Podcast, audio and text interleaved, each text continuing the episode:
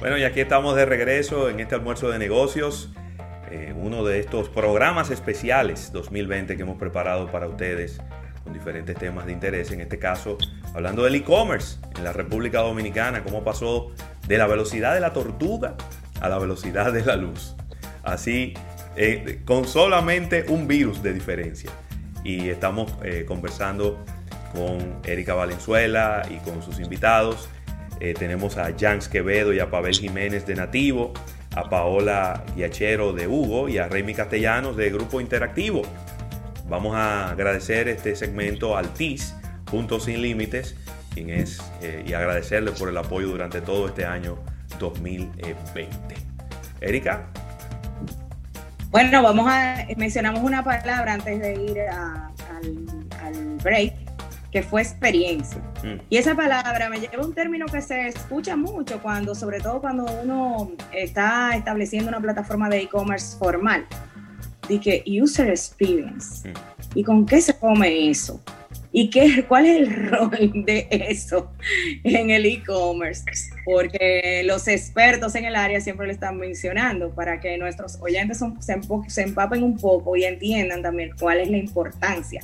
Y en este caso quisiera arrancar con eh, Paola para que nos comente un poquito, porque entiendo que cada quien va a tener su experiencia desde el punto de vista, por ejemplo, de desarrollo con grupo interactivo, de nativo como marketplace y de lo que es esta plataforma de Hugo que ahora nos explicará Paola. Bueno, el user experience de un usuario inicia al momento que descarga una aplicación, entra a una página web y finaliza en el momento en que recibe su producto o que le da un ranking a tu producto.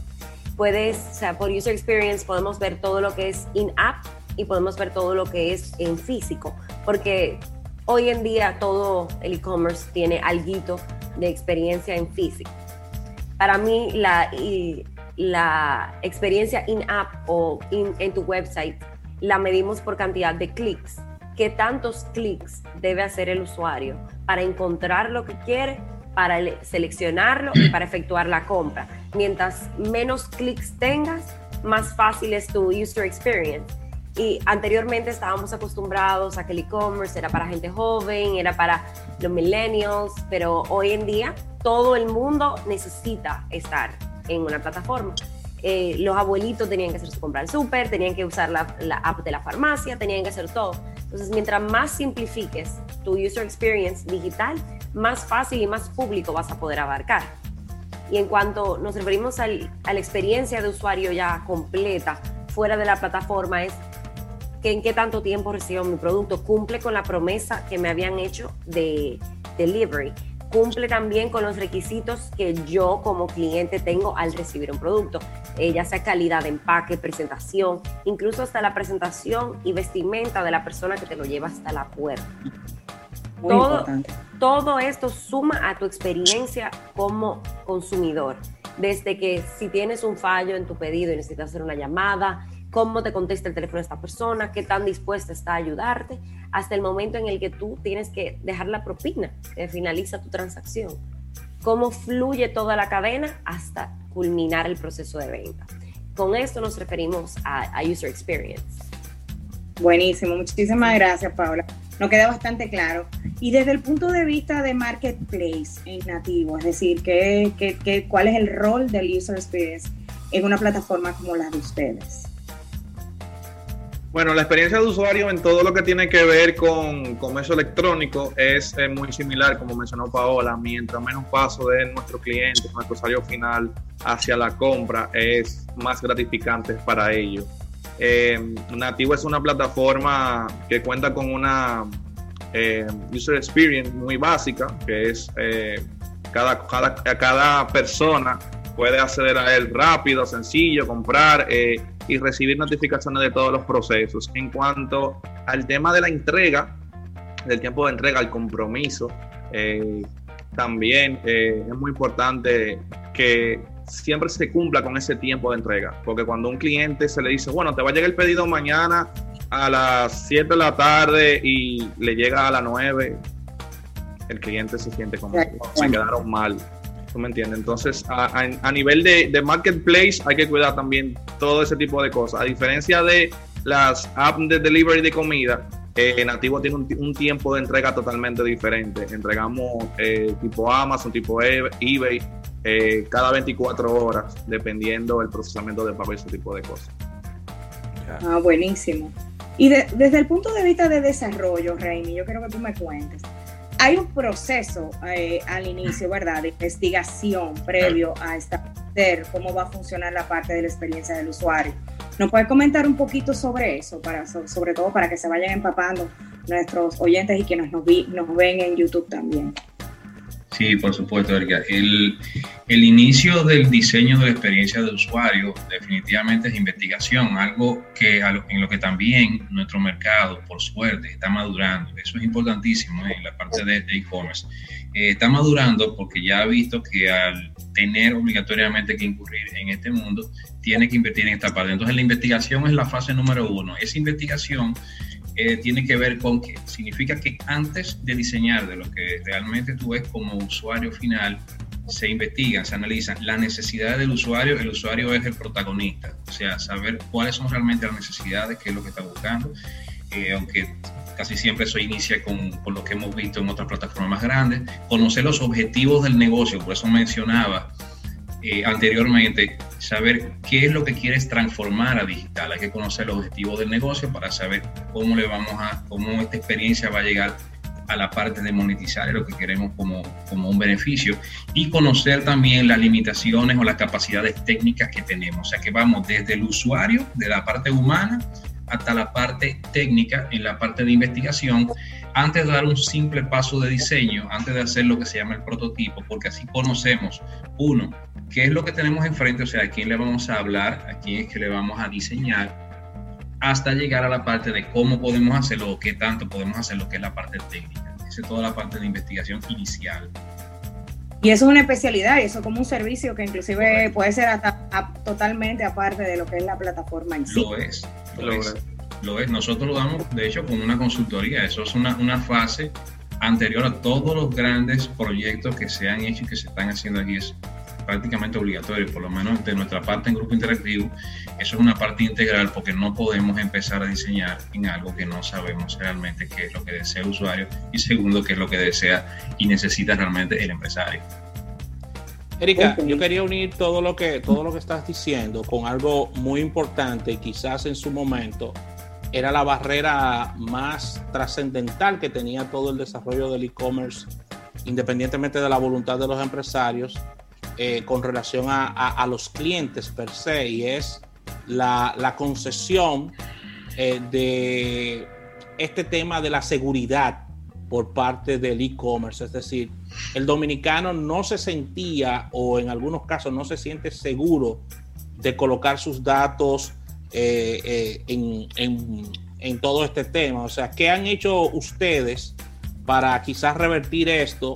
¿Y qué se ha hecho sin entrar en muchos tecnicismos, porque aquí no somos tecnólogos, sino que se ha hecho desde el punto de vista de seguridad para reforzar eh, todos estos portales, todo esto, y cuál ha sido la curva de aprendizaje, porque inclusive a todo esto, a la parte de, de Google ha entrado más clientes, Remy ha tenido que trabajar con más clientes, Jan igual en, su, portal.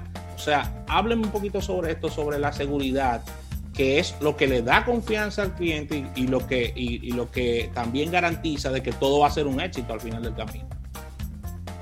Sí, eh, mira, definitivamente la parte de seguridad es, una, es obligatorio antes de entregar, no solamente porque es parte del cumplimiento con la plataforma de pago, toda la pasada de pago exige detrás de lo que, de lo que el usuario ve una serie de requisitos y requerimientos técnicos. Pero en, a grosso modo, mira, lo que se ha hecho con esto es algo que inicia con educación y con una parte técnica. Eso de educación, aunque todavía nosotros estamos viendo, como usted mencionó ahorita, que este mismo año todavía se siente ese recelo, eh, cierta dificultad al tú poner tu tarjeta, a la gente eh, poner un medio de pago por ahí. Sucede que si yo les hablo a ustedes realmente de muchos, algunos 10 años atrás, en realidad en estudios aquí, el problema principal era la confianza, no la tecnología, nunca lo ha sido de hecho, sino la confianza. Y eso lo sabemos todos los que estamos en esta área, en el área, parte de desarrollo hasta la parte legal, porque hay muchas incidencias con los temas de, de abuso y de delito. No vamos a incursionar en toda esa parte, pero sí, eso obviamente es la base del problema de la confianza. Pero miren, eso fue hace muchos años. Le doy la noticia de que de esos años 10 para acá, realmente había una desconfianza que no hubiese permitido el desarrollo de hoy. Sin embargo, nosotros hemos evolucionado muchísimo. Fíjense lo que está pasando. Esa persona que normalmente te podría decir, si tú tienes una plataforma en línea, ay, eh, poner mi tarjeta sería seguro, no, se ha hecho realmente un trabajo de educación y hay tanta información de los mismos bancos incluso, de la misma plataforma de pago, con el tema de chequea que es un lugar seguro, que tiene el candadito arriba y una serie de cosas más en ese sentido, que ellos te podrán decir algunos, eso es una minoría, te lo aseguro, porque uno, la generación millennial no tiene ese problema, pero estamos hablando de la otra, centennial y más allá. ¿Qué ocurre? Esa persona quizás tenga un poquito de recelo para pasar una tarjeta de crédito, lo piensa, sin embargo, pregúntale cómo pide una pizza. ¿Tú sabes cómo pide una pizza? Déjame explicarte. llama y hay un, hay un señor de aquel lado que le pide le dice, eh, dígame su número de tarjeta, ok, cuál es el, eh, la fecha de vencimiento y volteela para que me diga en la parte de atrás. numerito de atrás. porque ella no sabe dónde está, ah, atrás. Él le dice cómo se hace, entonces él le lee la parte de atrás. ¿Tú me entiendes? O sea, eso es inseguro. Eso lo hace la mayor parte de la población que compra por medios electrónicos, por teléfono. Lo ha hecho en algún momento porque en muchos casos la mayor parte de los comercios se ven hasta obligados a hacerlo por un asunto de autentificación. Eh, ya esa generación está aprendiendo que eso es peor que lo que tienes enfrente en una pantalla. O sea, es más seguro hoy en día, tú tienes una serie de mecanismos para eso, nada es infalible, pero se ha hecho mucho trabajo de educación y falta. Eso es lo que sigue. La parte de educación siempre va a estar va a ser necesaria, siempre va a estar presente, pero se ha hecho un buen trabajo, se han subido unos buenos escalones, ¿ok? En seguridad, en realidad sí. Yo creo que eso, eso queda bastante claro. Y cada vez más las plataformas y sobre todo estas que, estamos conversando en el día de hoy lo demuestran. Es decir, ya las personas, eh, primero tener eh, eh, a Hugo instalado en tu dispositivo móvil, donde ya tú puedes hacer la compra rápidamente, en nativo, que tú tienes opciones de muchísimas tiendas donde realizarlo. Y eso ya cuando estamos viendo la plataforma, también hay otro reto en el cual donde se habla de que para que un cliente repita, eh, tenemos que hablar de cierta personalización eh, dentro de la plataforma, como para que la persona sienta que lo que está ahí va eh, alineado con lo que esa persona está buscando. ¿Qué, ¿Qué, tanto nivel de personalización tiene la plataforma de ustedes? Por ejemplo, en el caso de Hugo, Paola, ¿ustedes llegan hasta ese nivel de detalle o realmente no es parte de los objetivos de Hugo como, como plataforma eh, relacionada con e-commerce? Em, bueno, algo que nosotros tenemos bien claro como marca para poder prevalecer en el tiempo es que los millennials y los centennials no son fieles a nadie no son, no son fieles, se van con el que mejor oferta tenga, se van con el más chulo, se van con el servicio nuevo. Hoy son tuyos y mañana del otro. Entonces, el trabajo de Hugo es ser el novio celoso. Eh, tiene tres días que no viene aquí, ven, devuélvete. Eh, hace tres días que no te veo, ven aquí, toma tu restaurante favorito, toma un envío gratis. Hace mucho que no te veo, ven, tengo esto nuevo aquí. Entonces, es un trabajo de siempre te traigo lo nuevo. Hugo es tu mejor amigo, cuenta con él bajo cualquier circunstancia, el cumpleaños de tu novia, el cumpleaños de tu suegra, te graduaste de la universidad, vamos a llevarte una champaña. Y por eso siempre intentábamos tener una conexión más cercana con el cliente y toda nuestra comunicación va orientada a que tú eres especial para nosotros. Por ejemplo, a mí me pasa, bueno, yo misma los redacto, los mensajes que dicen, hola, buenos días, y como que yo mismo lo envío, pero a mí me, me llena de, como que me están hablando de algo que yo realmente quiero no de algo que toma un combo eh, masivo que se lo envíe a 120 mil personas. Este es especial para ti porque te conozco. Y es algo esencial para no solamente una marca como Hugo, sino para cualquier marca poder prevalecer en el mundo que vimos ahora, donde yo, el usuario se va a donde le conviene hoy, mañana vuelve quizás, mañana nunca no vuelve y va y viene. Entonces es un rejuego de mantener a todos conectados a ti. Excelente. Y en el caso de Nativo, ¿ustedes también eh, toman en cuenta esta parte de la personalización para de cierta manera eh, hacer que vuelvan los clientes, aunque ustedes tienen muchas tiendas diferentes dentro de la misma plataforma? Eh, ¿Cómo manejan esto? ¿O, realizan inbound a, a, través de alguna, algún canal en específico? ¿Cómo manejan esta parte? ¿O solamente cuando entro a la plataforma? Bueno, actualmente Nativo es un marketplace enfocado a que cada comerciante pueda ser independiente y ese comerciante pueda comunicarle directamente a sus clientes qué quieren, qué pueden hacer a través de ella. Entonces, eh, nosotros lo que nos estamos enfocando es en capacitar a esos comerciantes para que ellos mismos puedan comunicarle al cliente, eh, ellos puedan guiarlo, puedan enseñarlo a cómo adquirir su producto a través de ella. Bueno, Pavel Jiménez le puedo hablar un poquito más porque él está un poquito más involucrado que yo en esta área. Claro.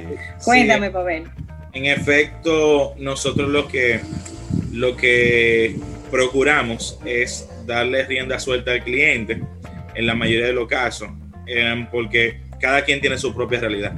Y lo que hacemos es que le hacemos énfasis en, por ejemplo, en armar combos, en armar combos para hacer crecer los tickets que el ticket promedio de su tienda se eleve, en que puedan ese cliente, le ofrecemos toda la base de datos de, sus propios clientes para que puedan hacer eh, marketing a través de, correo electrónico, email marketing, y que puedan ir actualizando. Cada vez que, por ejemplo, algunos de nuestros clientes eh, traen nuevos proyectos, nuevos productos o tienen una oferta, eh, lo vamos conectando con esa base de clientes que ellos tienen y así sucesivamente. Pero en Nativo nosotros creemos más en, la descentralización y en que cada comerciante tiene que realizar sus propios esfuerzos para poder lograr que le haga, que obtener esa recompra, que al final es un premio por, por tu buen producto, por tu buen servicio, por el rendimiento del producto. Eh, básicamente lo, lo abordamos de esa forma el problema. Ok, de acuerdo. En este caso, la parte de la cierta personalización o a lo mejor trabajos de inbound marketing quedaría por parte de las tiendas individuales que están dentro de Nativo. La verdad que este, esta parte ha sido bastante provechosa, entendiendo como todos estos intríngulis que lleva el comercio electrónico, pero lamentablemente ahora tenemos que ir a un break, ¿cierto, Rafa? Sí, señor. Sí es, así es, Erika. Vamos a una pequeña pausa comercial. Al retorno seguimos con esta excelente conversación.